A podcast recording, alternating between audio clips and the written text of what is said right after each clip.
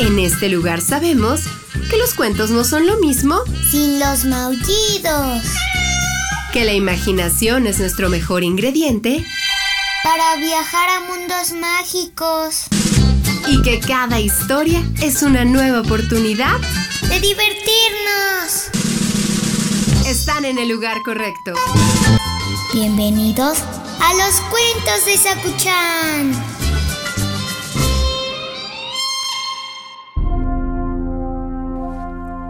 Hola, Sakuchan.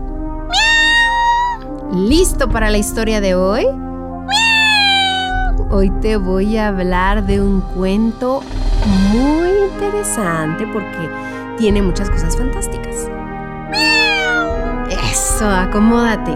El cuento de hoy se llama El cuento de Miriñán.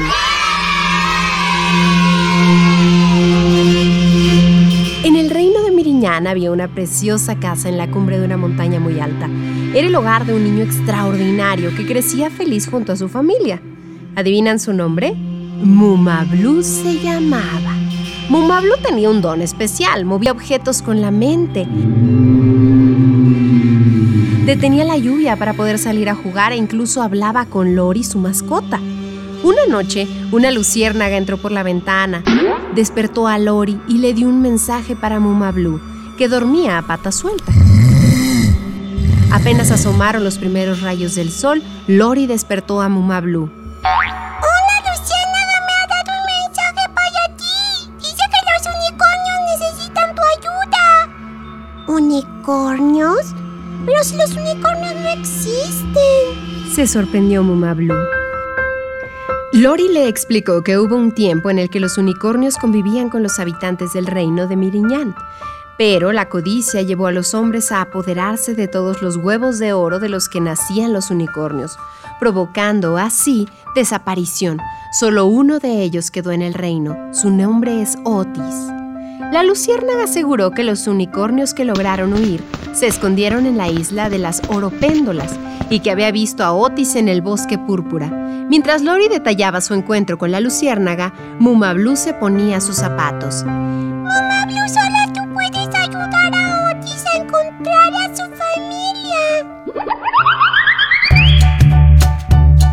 vez que partieron en busca de Otis, Mumablu pensó en su familia. Debería haberles avisado para que no se preocupen, se dijo. De pronto Mumablu escuchó un ruido se giró y entonces contempló al ser más bello que sus ojos habían visto jamás. Hola Otis, soy Muma Blue. Saludó el pequeño. Otis se llevó un susto tremendo y salió corriendo.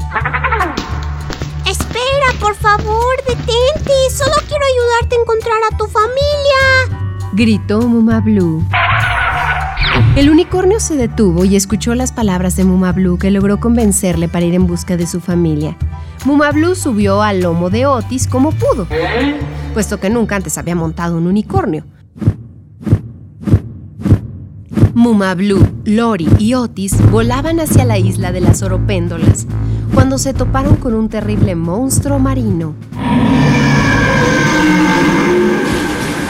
Uno de sus tentáculos atrapó a Otis Mumablu logró esquivarlo y usando sus poderes sacó a la superficie algas marinas que apresaron al monstruo. Cuando Mumablu consiguió liberar a Otis, subió a su lomo y juntos continuaron el viaje hacia la isla de las oropéndolas. Reconocería en cualquier parte del mundo. He pensado en ti cada segundo de cada día, Otis. Soy Arlana, tu madre. Otis y Arlana se dieron un fuerte abrazo. Muma Blue y Lori no podían estar más contentos. Después emprendieron el viaje de regreso a casa junto con Otis, Arlana y el resto de los unicornios. En cuanto regresaron, Muma Blue corrió a abrazar a su familia. Les contó cómo le había ido derrotando al monstruo marino y su encuentro con los unicornios. Juntos movilizaron al reino entero para acogerlos de nuevo y que vivieran todos en armonía. La historia de Mumablu y Otis corrió como la pólvora por todo el reino de Miriñán. sus habitantes fueron más felices cuando aprendieron a querer y respetar a los unicornios, a los que nunca más atacaron para hacerse con sus huevos de oro. Y con Arlana y Otis felices y contentos, les decimos... Colorín colorado, este cuento ha terminado. El que se quedó sentado, se quedó pegado. Yo tampoco sabía que los unicornios daban huevos de oro. Pues igual y solo pasa en este lugar de Miriñán. Sí, eso es lo bueno, que ya todos estaban